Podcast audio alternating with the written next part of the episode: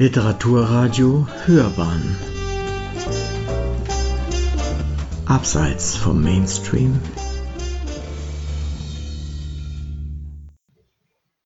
Ja, ich lese jetzt noch ein paar Gedichte aus meinem Gedichtband zur Geburt einer Ming-Vase. Äh, der Band ist äh, Ende letzten Jahres, November, Ende November erschienen.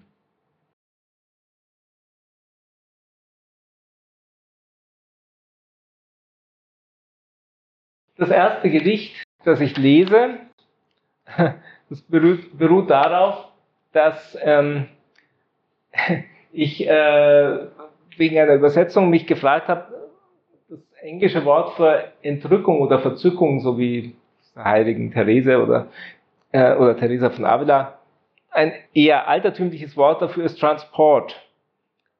Und das hat sich dann bei mir niedergeschlagen und äh, das Gedicht heißt Transport. Transport bietet mir das Englisch-Lexikon an für Entrückung, Verzückung. Kann das stimmen? Aber plötzlich sehe ich klar, all die Laster in Verzückung rasend auf den Autobahnen aus Licht.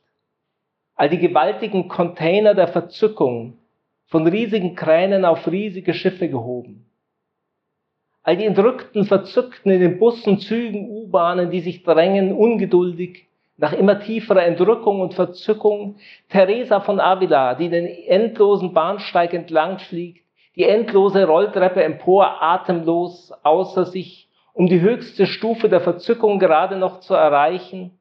Die Bustüren klappen hinter ihr zu. Im Fenster siehst du, wie sie auf die Bank sinkt mit flatternden Augenlidern. Ja, Transport leuchtet mir ein.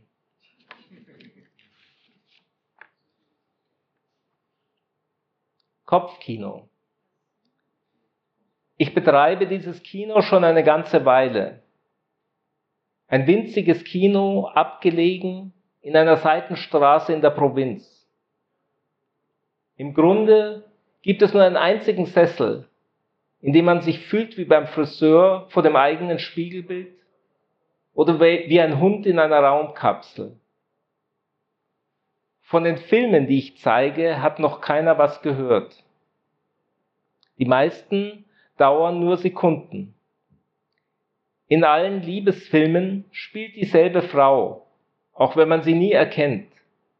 Immer nur ihr Nacken, wenn sie in ein Buch schaut, oder ihre Hände beim Rübenschälen. Doch der Baum vor ihrem Fenster ist immer derselbe und hat einen Namen. Kann man von diesem Kino leben? Bestens, wenn man sich von Popcorn ernährt wie Heilige von Hostien.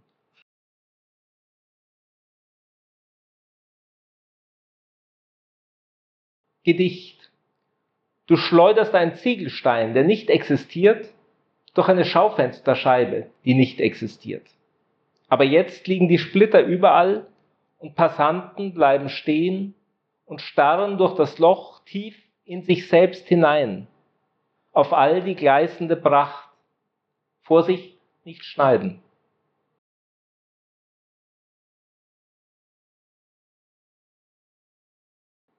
Von klein auf. Am liebsten sitze ich am Kindertisch der Dinge. Am liebsten höre ich den Redner mit Schluck auf, trinke aus der Tasse, die nur noch Träume zusammenhalten, streiche dem Buddha mit Sprung über den Kopf, der seine ganze Kindheit ein Stotterer war, aber dafür schweigt er umso besser. Das nächste Gedicht ist ein Lockdown-Gedicht, erschien auch bei Anton Leitners äh, Gedichtblog als eins der dort ähm, der, in der Reihe Lockdown-Gedichte. All diese leeren Hotels, auch in diesem Hotel hier, wohnen nur Licht und Stille. Licht und Stille. Haben alle Zimmer für sich, sie schlafen bis in den Mittag. Sie lieben sich nach Lust und Laune in allen leeren Betten und bringen nicht einmal die Laken durcheinander. Licht und Stille sitzen stundenlang in deren Frühstückssaal und merken gar nicht, dass niemand bedient. So tief schauen sie einander in die Augen, bis es schon wieder dämmert. Von morgens bis abends nur Licht und Stille, Stille und Licht. Und ab und zu ein winziger Seitensprung, wie heute Morgen, als das Licht noch schlief und die Stille sich hinausschlich auf den leeren Parkplatz für eine kurze Romanze mit dem Schnee. Schon vorbei. Schon sitzen die beiden wieder im leeren Frühstückssaal, Licht und Stille, Stille und Licht.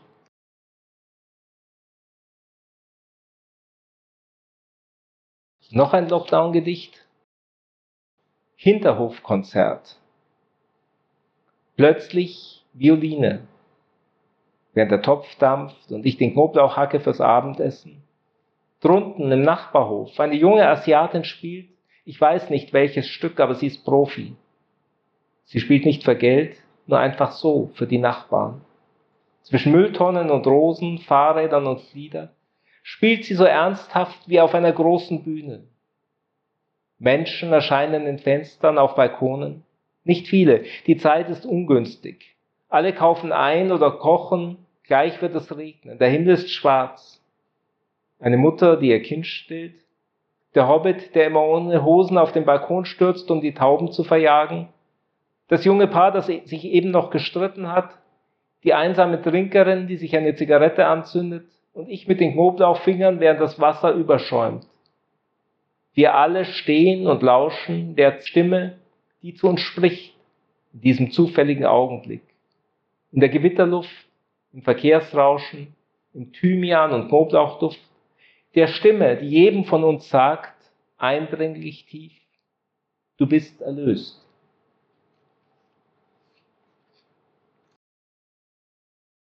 Das nächste Gedicht ist im Supermarkt entstanden. Fernreise. Sie lächelt, scannt die Milch, das Müsli ein, streicht der Avocado kurz über den Kopf, lächelt, zeigt ganz offen die beiden Handgelenke, die wilden Narbenwülste, wie Armbänder, wie Souvenirs. Sie ist sehr weit gereist, weiter als Australien, weiter als der Nordpol, weiter als der Mond, der Mars, die Venus. Sie war schon fast aus diesem Universum. Und ich frage mich, wer sie fand im Bett, in der Badewanne, ein Ehemann nach der Nachtschicht, eine elfjährige Tochter, die den Notarzt übers Handy rief, wer die beiden großen mythischen Ströme zupresste, die Urgewalten Amazonas und Nil, mit dem eigenen Körper stoppte und sie zurückschleifte, eine rote Milchstraße über den Teppichboden, mit letzter Kraft quer durchs Universum, in diesen Augenblick an der Kasse, indem sie mir die Avocado hinhält, in dieses Lächeln.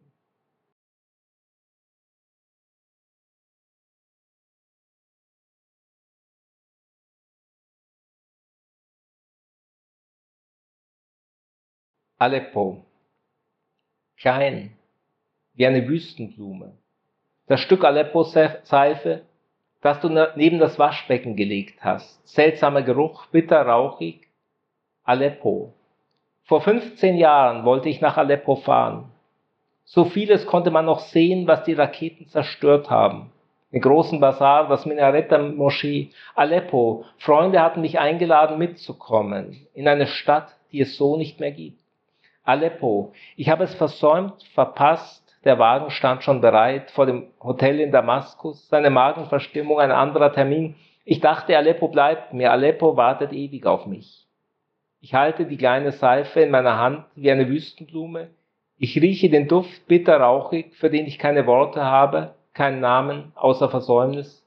Ich rieche an dieser Seife wie an einer Stadt, Aleppo.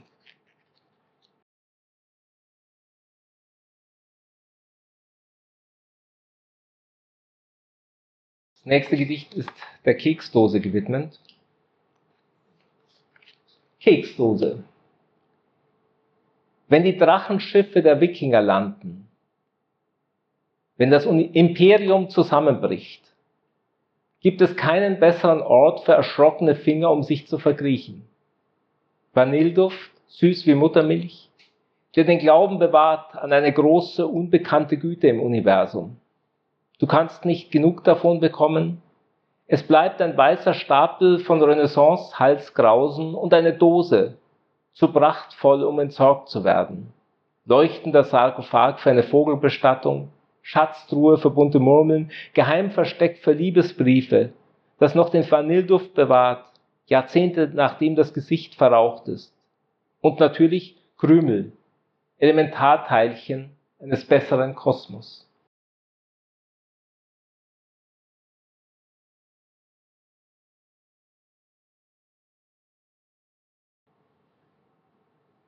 Der Tod. Skelett mit Santo an Sense, Irrtum und auch kein Er. Sachte betritt sie den dämmernden Raum, junge Doktorandin am Lehrstuhl vor perimortale Wissenschaften. Sie nimmt leise Platz, legt ihre geschmeidigen Finger auf die scharende Klaue. Sehr zart, sehr Routine. Auch wenn es für das röchelnde Bündel das erste Mal ist. Sie weiß die Stadien des Verschwindens, jede Phase. Eine Erleuchtung, das Sommerseminar bei Professor F., in den sie etwas verliebt war. Sie spricht mit ihrer sanften, sonoren Stimme genau die richtigen Worte in das Stöhnen.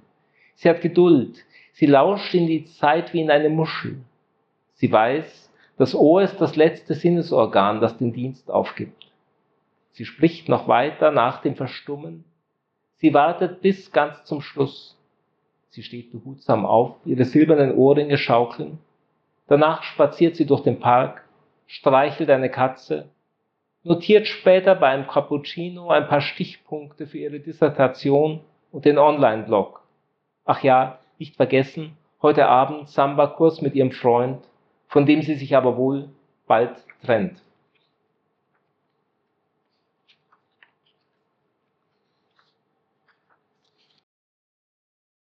Nun das vorverletzte Gedicht. Haustier. Andere schaffen sich einen Hund an, um nicht einsam zu sein. Gott, das Universum. Wie drollig war es als Welpe gleich nach dem Urknall, als es noch wild herumsprang, kläffte, mit dem Schwanz wedelte und alles mit seinen winzigen Zähnchen zerbiss. Unfassbar, wie es gewachsen ist. Gott wagt kaum noch, mit ihm spazieren zu gehen. Es sträubt sich gegen jede Leine, obwohl es einen Maulkorb bräuchte.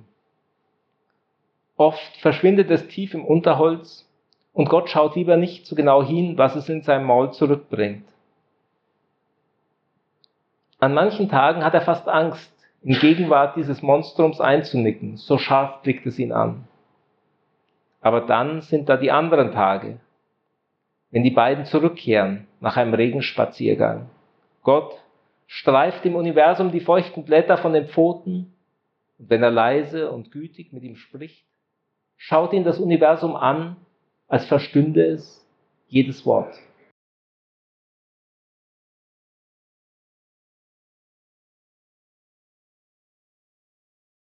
Das vorletzte Gedicht. Ab und zu öffne ich die Schublade und schaue mir Gottes Milchzähne an. Wie zart, wie verletzlich, wie durchscheinend gegen das Licht. Auch keine leichte Zeit damals. Dauernd kam Gott gelaufen, zerrte an meinem Ärmel und wollte etwas. Hatte eine Zecke oder schlug sich die Knie blutig. Trotzdem, Glauben war nie so einfach.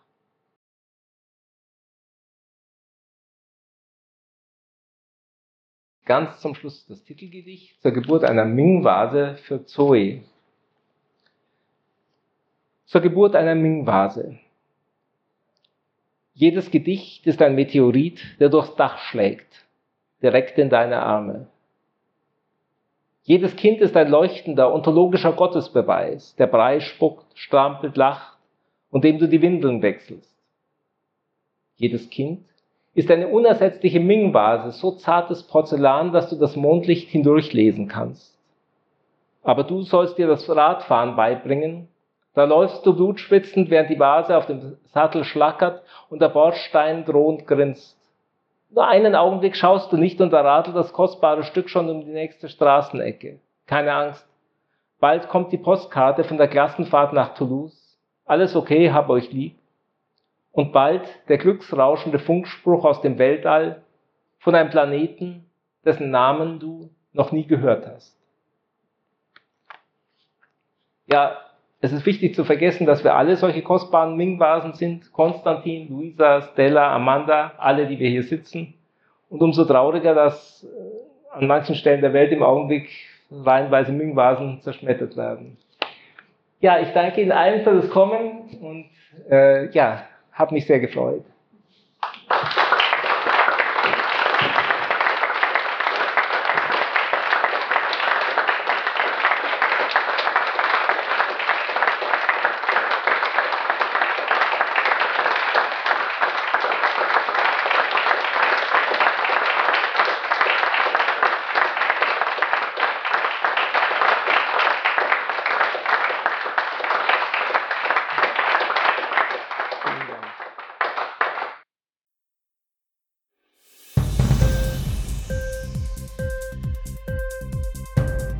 Die Sendung gefallen? Literatur pur, ja, das sind wir. Natürlich auch als Podcast. Hier kannst du unsere Podcasts hören. Anchor, Spotify, Apple Podcast, iTunes, Google Podcasts, radio.de und viele andere mehr.